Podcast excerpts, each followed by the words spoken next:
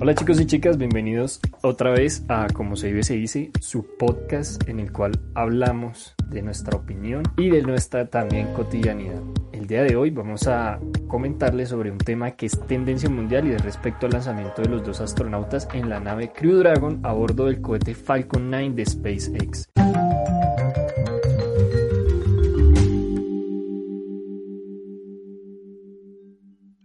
Tras momentos de gran emoción y cierta preocupación por las condiciones del tiempo, el lanzamiento de la misión Demo 2 se realizó con éxito y la cápsula Crew Dragon viaja hacia la Estación Espacial Internacional. Juan David, cuéntanos un poquito más sobre este tema. Así es, Ricardo, como ya sabemos, el miércoles pasado se canceló el despegue del Demon 2, el cual se iba a lanzar desde Cabo Cañaveral, el cual se canceló debido a su mal tiempo, la cual está supervisada y dirigida por la NASA y la compañía aeronáutica SpaceX. Para complementar el cohete SpaceX es Falcon 9 va a contar con la tripulación de dos astronautas de la NASA, los cuales son Robert Becken y Douglas Hurley. Esta nave despegó suavemente con una nube de llamas anaranjadas y un humo desde la plataforma de lanzamiento, la cual es la 39A, la cual está ubicada en el Centro Espacial de Kennedy de Florida y ellos se fueron embarcados para un viaje de 19 horas dirigido hacia la Estación Espacial Internacional. Este es el primer vuelo tripulado desde suelo estadounidense desde que el programa del transbordador espacial terminó en el 2011. El cohete de la compañía de Elon Musk despegó a las 3 horas con 22 minutos hora local estadounidense, desde la plataforma, como ya les estaba comentando, 39A, ante la presencia del presidente de Estados Unidos. Se estima que aproximadamente a las horas de en la mañana del domingo, aproximándonos a las 10 y 29, va a llegar la cápsula Crew Dragon con los astronautas de la NASA a la Estación Espacial Internacional y la cual van a poder proceder a acoplarse a ella. Pero yo creo que usted nos hable respecto a las empresas que están involucradas, Ricardo, y que nos hable un poquito más de la última vez que se lanzó un cohete al espacio con tripulación. Como usted lo comentaba, desde el último vuelo del transbordador Atlantis a la órbita terrestre en 2011, no se hacían este tipo de cosas en suelo estadounidense. Tanto así que la NASA tenía que optar por el Soyuz para poder orbitar a sus astronautas. No, la NASA no tenía nada que ver con lanzamientos de, astronautas en suelo americano. Subcontrataban o pues hacían alianzas. Es el primer vuelo tripulado por una compañía privada, aunque pues también Virgin Galactic ha realizado ya vuelos tripulados al espacio. En comparación con el de hoy, han sido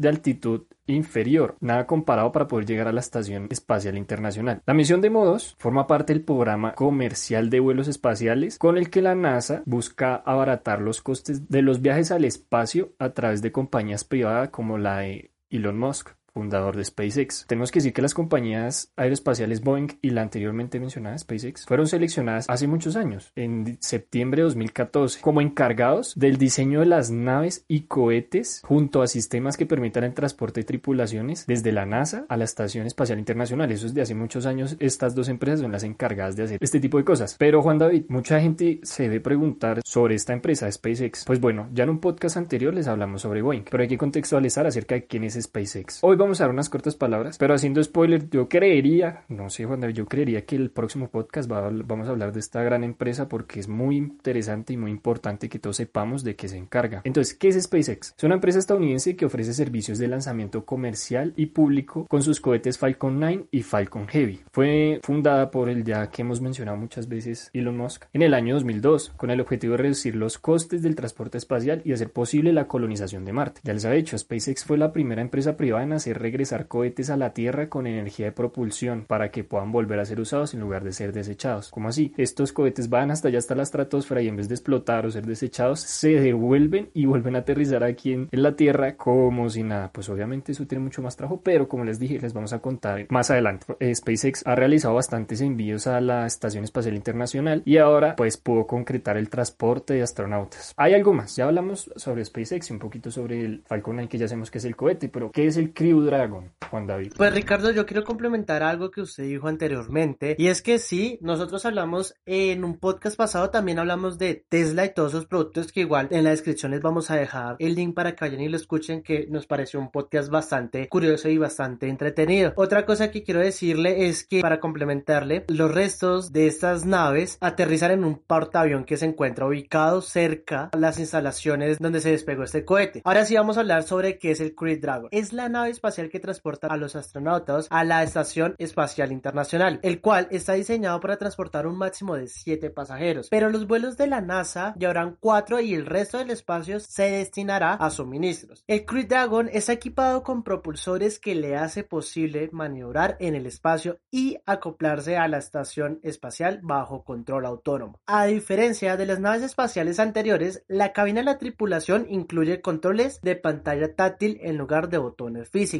Chévere, eso es la Crew Dragon, ¿sabes? ¿Podrías hablarnos algo así sobre cómo fue la preparación de los astronautas? Y pues ya sabemos desde hace mucho tiempo que no se hacían este tipo de cosas. Cuéntanos más sobre este tema. Vamos a hablar de Bekin y Hurley, los veteranos que ya han asistido a dos misiones del transportador espacial. Cada uno, debido a la situación actual que nos encontramos, eh, han estado en cuarentena por más de dos semanas y han sido rigurosamente examinados por el virus que está actualmente. El día del lanzamiento, cuatro horas antes del despegue, la se puso sus famosos trajes especiales diseñados por SpaceX y se despidió de sus esposas. Ambas fueron astronautas y también de sus hijos. Los astronautas llegaron a la plataforma de lanzamiento 39A que fue usada para el histórico viaje del Apolo 11 a la Luna en 1969. Ellos llegaron en un coche eléctrico, el Model X, construido por Tesla, una de las otras compañías como ya les habíamos mencionado en un podcast anterior de Elon Musk. Después de 20 minutos de viaje, los dos astronautas subieron en un ascensor a la cápsula de Crew Dragon, que se encuentra en la parte superior del cohete Falcon 9. Pero yo creo que nos hable Ricardo respecto a la separación de la primera etapa de este cohete. Todos sabemos que cuando sube un cohete allá a la estratosfera, pues se separa una parte y tiene que otra parte superar esto. Entonces en la primera etapa, tras el despliegue inicial, se separó con éxito de cohete, como ya les decía antes, antes, este desciende, este es capaz de aterrizar otra vez de nuevo en la superficie. Y lo hizo en una embarcación que tiene un nombre muy peculiar. Of course, I still love you. En español, por supuesto, todavía te amo. este sería como tal el primer retorno de un cohete Falcon 9 que haya llevado astronautas al espacio. Pero, Juan David, ¿qué pasa cuando el Crew Dragon está en órbita? Pues posteriormente la cápsula Crew Dragon se separó del cohete para dirigirse hacia la Estación Espacial Internacional. Los dos astronautas tienen ante sí un viaje de 19 horas, como lo habíamos comentado anteriormente, en el cual les esperan varias tareas. Cabe recordar que este es un viaje de prueba y los astronautas tendrán que probar el sistema y los controles de la Crew Dragon a lo largo de toda su travesía. Explica Jonathan Amos, corresponsal de la ciencia el de la BBC. Esa misión trata sobre todo de poner a prueba la cápsula Crew Dragon. El diseño se probó hace un año, pero solo con muñecos a bordo. SpaceX y la NASA tienen que entender cómo vivirán y trabajarán dentro del módulo personas reales. Eso lo dijo, como ya les estaba comentando, Jonathan Amos, corresponsal de la ciencia de la BBC. Les quiero seguir hablando de la misión que van a tener ellos arriba o la misión de esta que se llama la Demo 2. Los dos astronautas que viajan hacia la estación han iniciado una misión que durará aproximadamente entre 6 y 16 semanas durante las que realizarán investigaciones científicas y técnicas en el espacio. Durante la misión se pone a prueba el sistema de lanzamiento de SpaceX, la empresa fundada por anteriormente dicho Elon Musk, y que junto a Boeing obtuvieron en 2014 los dos contratos del gobierno para poner a prueba la comercialización de los viajes espaciales. Después de volver a la Tierra y certificar la validez del, cohete, la cápsula, el sistema de lanzamiento y el aterrizaje, la NASA comenzará a realizar misiones operacionales con el equipo de SpaceX y se estima que el Crew 1 despegue el 30 de agosto, aunque la fecha varía según la duración de la misión Demo 2. Siguiendo este modelo, la NASA quiere comercializar la órbita terrestre para luego dar un paso más allá y volver a poner el pie en la Luna en 2024 se estima. Y eventualmente la NASA quiere llevar al ser humano a Marte a mediados del 2030. Pero bueno, Ricardo, yo creo que ya es hora de entrar en nuestra parte favorita del podcast, las opiniones. No sé usted qué piensa sobre toda esta locura que trae muchísimas cosas detrás. Qué batónito desde que conocí SpaceX, desde que se puede lanzar un cohete y después que vuelva tranquilamente a la Tierra, eso significa que pueden haber en algún futuro naves espaciales en todo el sentido de la palabra, que vayan a la Luna y vuelvan a la Tierra. Y así pues que no solo alguien que pueda llegar a la NASA y ser astronauta pueda apreciar lo que nos puede mostrar el universo y pues ver la Tierra desde afuera. Eso debe ser espectacular. Que también me alegra el sentido de que de cierta manera los viajes espaciales se sienten más seguros. Estas empresas como SpaceX o Boeing están en un nivel que dan mucha seguridad. No es que todo siempre salga bien, pero pues digamos esta nave espacial es a prueba casi de todo.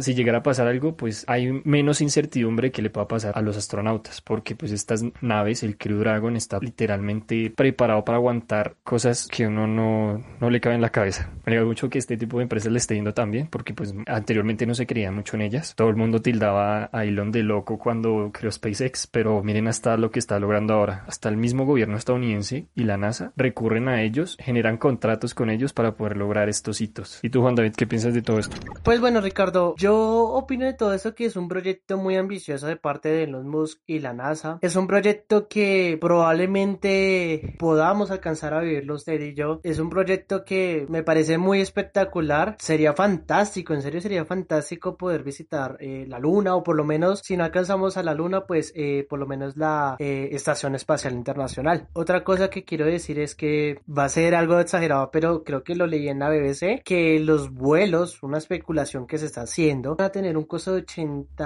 millones de dólares y de vuelta, obviamente en su prototipo, eh, los primeros vuelos, que me parece una brutalidad de plata, pero bueno, pues ese será el costo de poder salir de la Tierra. Y ya, eso sería como todo, Ricardo. Pues antes de terminar este podcast, quiero que decirle que muchísimas gracias por asistir a este eh, podcast, muchísimas gracias a ustedes por escuchar eh, cómo se vive, se dice. Les recuerdo que si ustedes quieren que nosotros hablemos de un tema que ustedes estén interesados o quieren aprender un poquito más, nos lo pueden dejar acá abajo en los comentarios y también en la descripción van a tener nuestras redes sociales, tanto las mías como las de Ricardo y las del podcast. Y también por último les recuerdo que estamos en Spotify Podcast, Deezer Podcast, Evox, YouTube, entre más apps de podcast. Y para la gente que está suscrita en YouTube y nos está escuchando en YouTube, ¿qué tal les pareció el video? Espero que les haya gustado, así que sin más, nos vemos hasta un próximo podcast.